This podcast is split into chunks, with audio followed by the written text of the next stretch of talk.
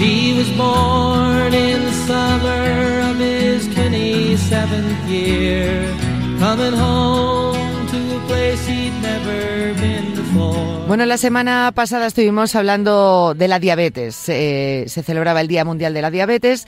Eh, fuimos hablando de la alimentación, de distintos aspectos que tenían que ver con esta enfermedad y prometíamos que estos días, bueno, pues hablaríamos más eh, concretamente de la diabetes tipo 2, eh, que era un poco, bueno, pues la, la, más común o con más incidencia, ¿no?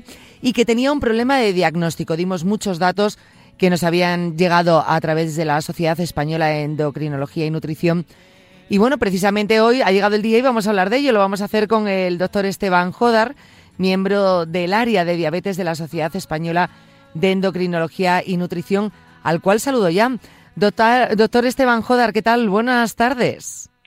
Buenas tardes, encantado de estar con, contigo y con tus oyentes. Muchísimas gracias por acompañarnos, doctor. Eh, decía, hablábamos de la diabetes dando unas cifras, ¿no? La semana pasada, como estaba comentando ahora, por el Día Mundial de la Diabetes. Y, dábamos esas cifras, decíamos que la diabetes tipo 2 eh, probablemente era la que más incidencia tenía, pero que también había un problema de diagnóstico, porque, eh, bueno, eh, más de la mitad de las personas que padecen diabetes tipo 2, pues no han sido diagnosticados. Sí, efectivamente, la diabetes de tipo 2 es la más común con gran diferencia, supone probablemente un 90-95% del total de los casos pero efectivamente como se mm, acompaña de periodos iniciales de ligeras elevaciones de glucosa en algunos momentos del día, pero que no son muy sintomáticos, que no dan síntomas, eh, está sin diagnosticar en uno de cada tres a una de cada dos eh, personas que la, que la sufren. Ahí estaba el foco de la campaña de la Sociedad Española de Endocrino a la hora de eh, visibilizar a esas personas y hacerles eh, chequearse la glucemia aquellos que puedan tener un mayor riesgo en base a sus características o a su estilo de vida, las personas con más obesidad abdominal, las mujeres que tuvieron diabetes gestacional en los embarazos, eh, los que tienen eh, otras eh, comorbilidades comunes asociadas a la diabetes, como hipertensión o hiperlipidemia, estilo de vida sedentario, obesidad, en fin. Ese tipo de, características que hacen que uno tenga algo más de riesgo y que sea muy razonable que consulte con su, con su médico de, familia o de atención primaria para ver si realmente tiene, tiene una diabetes o una prediabetes que están a la altura ideal para poder intervenir desde, el punto de vista de prevención. Claro, ahí está el problema porque, bueno, la diabetes se, termina eh, diagnosticando, pero a veces eh, un poco tarde, ¿no? Cuando, bueno, pues a lo mejor se ve afectado eh, pues otras partes de nuestro cuerpo o pueden tener unas enfermedades asociadas, unos problemas asociados. Lo importante es diagnosticarlo a tiempo y tener un tratamiento. Por empezar un poco también por el principio, para entender un poco o saber escuchar nuestro cuerpo, ¿qué es la diabetes tipo 2 y qué, cuáles pueden ser esos síntomas previos o síntomas que nos pueden avisar de un inicio de la enfermedad? La diabetes en general se caracteriza por un exceso de concentraciones de glucosa, de un, nutriente, de un hidrato de carbono, eh, un monosacárido en nuestro cuerpo, que no somos capaces de metabolizar adecuadamente, no somos capaces de eh, almacenarlo en los sitios adecuados. Eso se debe a una falta de acción de la, una hormona que es la encargada de metabolizar la glucosa, que es la insulina, también otra sustancia, pero por hacerlo sencillo, digamos que, esa sería la base. Esto está muchas veces asociado a una especie de, eh, no muerte, pero sí problema por éxito evolutivo. Eh, somos, hemos estado diseñados para eh, acumular cada molécula de energía disponible porque venimos de una historia en la que hemos pasado muchas penurias y mucha hambre, ¿verdad? Y mucho frío. Y eso, eso nos hace que estemos muy preparados para conservar energía. En ciertas personas predispuestas, sobre todo cuando se tiene un estilo de vida sedentario, cuando la ingesta calórica supera a lo que se quema y cuando además lo que se ingiere es de mala calidad, eh, nuestro cuerpo empieza a dar señales de fracaso, no es capaz de manejar todo ese exceso de calorías, todo ese exceso de glucosa y empieza a aumentar la glucosa en sangre. Eso origina unos síntomas clásicos que conocemos desde el papiro de Evers, miles de años antes de Jesucristo, en el que aparece pues mucha sed, eh, mucho apetito, eh, mucha apetencia por alimentos dulces y a pesar de eso hay una pérdida de peso y una eh, enorme producción de orina, una, se, orina una cantidad muy, muy alta. ¿no? Esos pueden ser los síntomas, digamos, clásicos de, de debut. Claro, son síntomas que, que si no los escuchamos realmente o que por mucho que los conozcamos, no los relacionamos o no estamos tan concienciados con la enfermedad, pues a lo mejor decimos, bueno, ya se pasará, es normal, o, lo puedes asociar a síntomas por, por, otras cosas, ¿no? Y no vas al médico, no tienes el tratamiento, no tienes el diagnóstico primero, no tienes el tratamiento, y eso es donde nos podemos encontrar algún problema algún problema mayor. Eh, hay que también tener en cuenta esos factores de riesgo. Entiendo que eh, por un lado están los genéticos, ¿no? Si en nuestra familia ha habido casos de diabetes tipo 2, pues tenemos que estar más alerta, pero factores de riesgo, como, como al principio nos resumía, que tenemos que, ser conscientes de si tenemos más papeletas o no.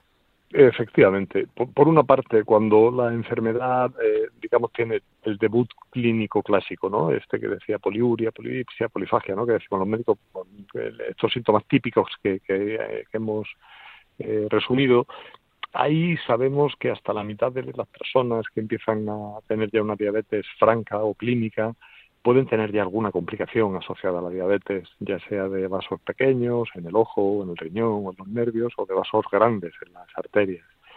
Eh, por eso es esencial la prevención, porque esas personas que tienen más riesgo, como muy bien decías, por ejemplo, riesgo genético, porque tu madre y tu tía y tu hermana, por ejemplo, tienen diabetes, o tu tío y tu hermano, o tu, tienes una carga familiar importante, ya sabes que vas a tener más riesgo. Si presentas esas enfermedades asociadas como hipertensión, hiperlipidemia, también es más fácil que tengas eh, diabetes, pero sobre todo, si hay un factor que es predictor de la aparición de diabetes de tipo 2 es la obesidad y el sedentarismo.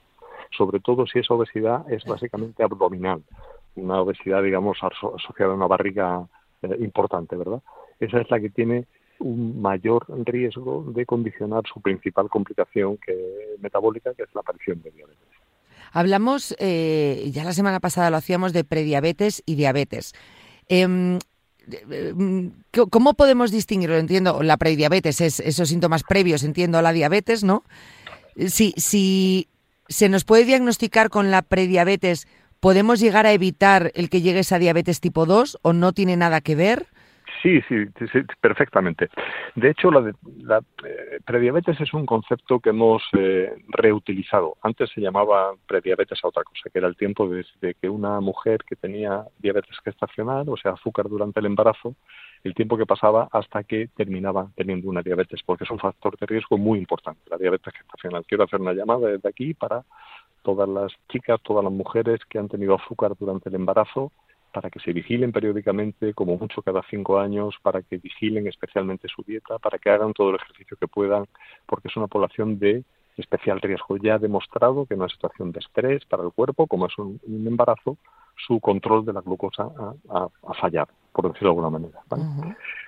Pero lo que hacemos es diagnosticarlo de una manera súper sencilla. Con un análisis de sangre podemos diferenciar ya sea lo que llamamos una prediabetes, porque la glucemia en ayunas esté en valores que no son de diabetes, pero que tampoco son normales, o porque la, hemoglobina glicosilada esté en valores que no son de diabetes, pero tampoco son normales. Esa situación, que realmente no es una enfermedad, es una clase de riesgo estadístico, la llamamos prediabetes y ahí sabemos que si intervenimos con, por ejemplo, modificación de hábitos, un poco de dieta y ejercicio, una pérdida muy modesta de peso, como un 5 o un 7%, eh, aumentar la cantidad de ejercicio físico tanto aeróbico como de potencia, o reducir la ingesta de alimentos menos saludables y aumentar la ingesta de alimentos más saludables, incluso con algunas medicaciones, somos capaces de revertir esa situación y volverla a una situación de normoglucemia. Quizá aquí lo más importante es actuar sobre el, sobre el, peso. Si somos capaces de reducir de una forma medianamente notable el peso, eh, esas personas con prediabetes, la mayoría de ellas quedan en criterios de normalidad desde el punto de vista metabólico de glucosa. Esto es importante, entonces, o sea, en la medida de lo posible, siempre que se pueda acoger eh, en ese estadio, ¿no? En esa prediabetes, es que no estamos diciendo de no, eh, vas a terminar con diabetes seguro eh, con el tiempo, ¿no? Es que a lo mejor puedes revertir la situación, es algo muy importante. Por, supuesto, pero es que además te apuntaré algo. Eh, son 61 millones de personas en Europa las que tienen diabetes. se espera que en menos de 10 15, 20 años sean 67 millones de personas.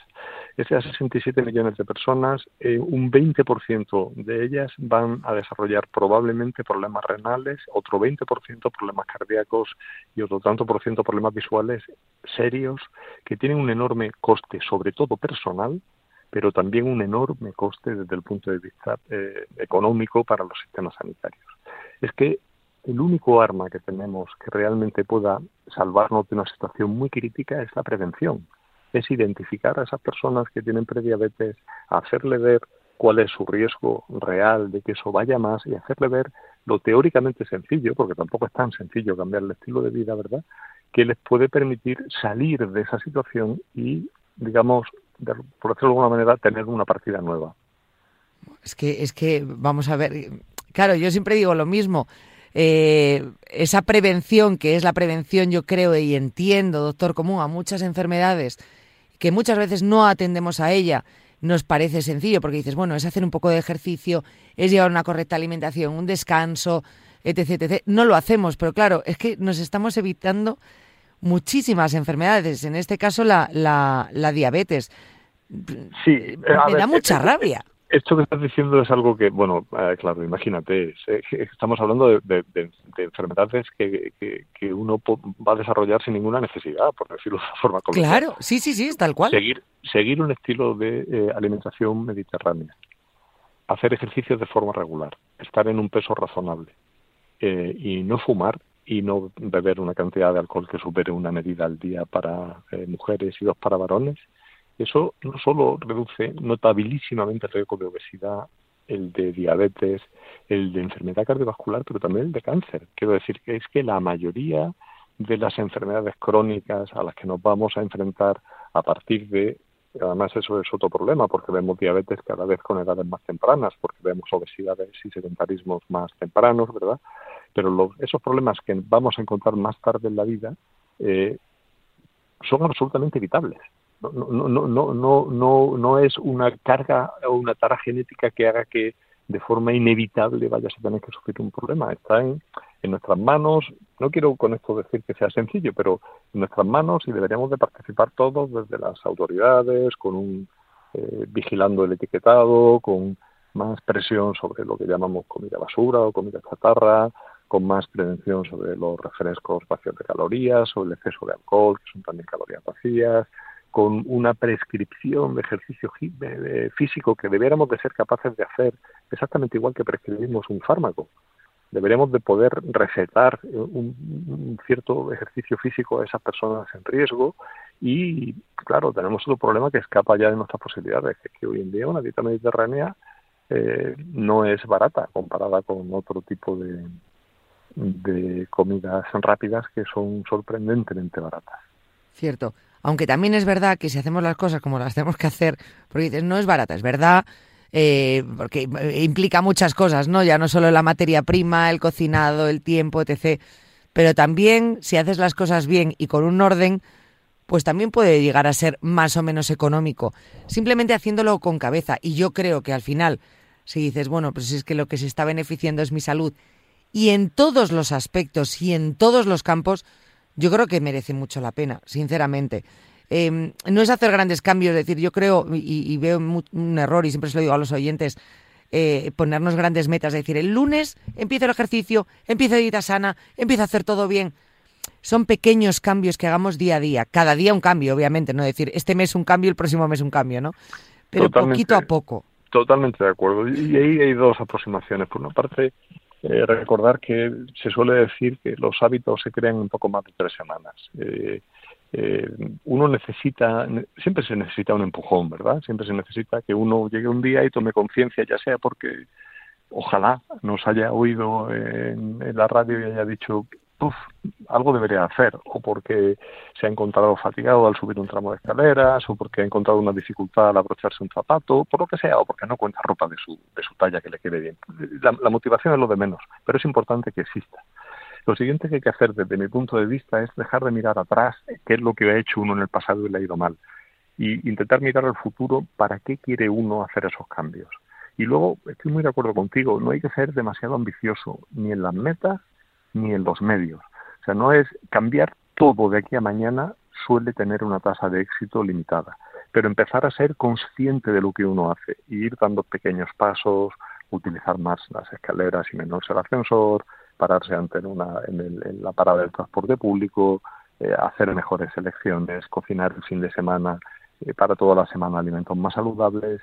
Hay pequeñas cosas que sí que están en la mano de la mayoría de las personas siempre que sientan ese, ese clic, esa llamada, ese call to action, ¿no? Que podríamos decir, eh, es, el momento de hacer algo. Y que, y que llegue ese momento, ¿no? Pues lo que está diciendo, doctor, si ahora mismo con esta ratito que estamos hablando, pues alguien de repente dice, venga, pues voy a empezar ya. O mm, me voy a revisar, voy a empezar a hacer las cosas bien. Bueno, pues oye, con un canto en los dientes que al final es lo que pretendemos. Eh, fijaros los datos que estaba dando el doctor ahora mismo, de aquí a unos años, la diabetes que hay ahora mismo en Europa y lo que se espera, eh, también estando en la mano de toda la sociedad, el poder revertir esos datos, porque en muchos casos eh, la situación está en nuestra mano. El poder prevenir, el poder, bueno, pues eh, eh, ser diagnosticado en esa prediabetes y poder eliminar esas opciones, ¿no? De diabetes segura. Entiendo que los programas de cribado están también en esta, en este momento, ¿no? En este momento de la prediabetes con un programa de cribado. Sí, de hecho hay algunos motores que se pueden encontrar buscando en internet, por ejemplo, Find the Risk, que es F-I-N-D-R-I-S-K, eh, que tiene una versión que se puede poner en, español y en el que metiendo una serie de datos como la edad, el peso, la talla, algún antecedente te da, te da un riesgo eh, estimado, ¿no?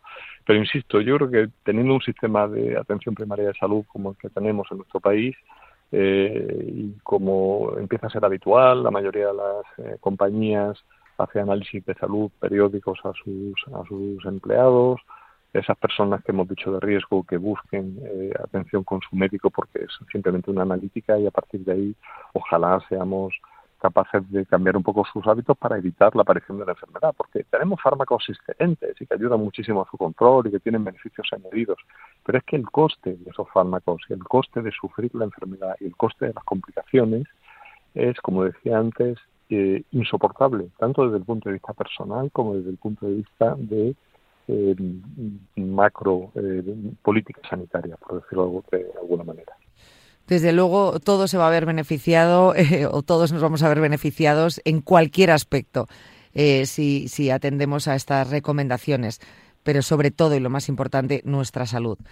Pero que todo hace, que todo hace, ojo. en fin, Doctor Esteban Jodar, yo quiero darle las gracias por haber estado aquí con nosotros. Espero que el mensaje haya calado, haya llegado, que era nuestra intención, y que revirtamos esas cifras tanto eh, de pacientes como a la hora del diagnóstico, que también me parece muy importante tener un diagnóstico para poder tener ese, ese tratamiento. Eh, muchísimas gracias por haber estado con nosotros. Un verdadero placer. Si he podido colaborar a que por lo menos alguien sea consciente de que puede que haya un riesgo y sobre todo que se puede cambiar ese riesgo, y que se puede conseguir, eh, me doy por más que satisfecho. Muchísimas gracias por la invitación. Estoy segura que sí. Gracias, doctor. Un abrazo. Hasta luego. Hemos hablado con el doctor Esteban Jodar, miembro del área de diabetes de la Sociedad Española de Endocrinología y Nutrición.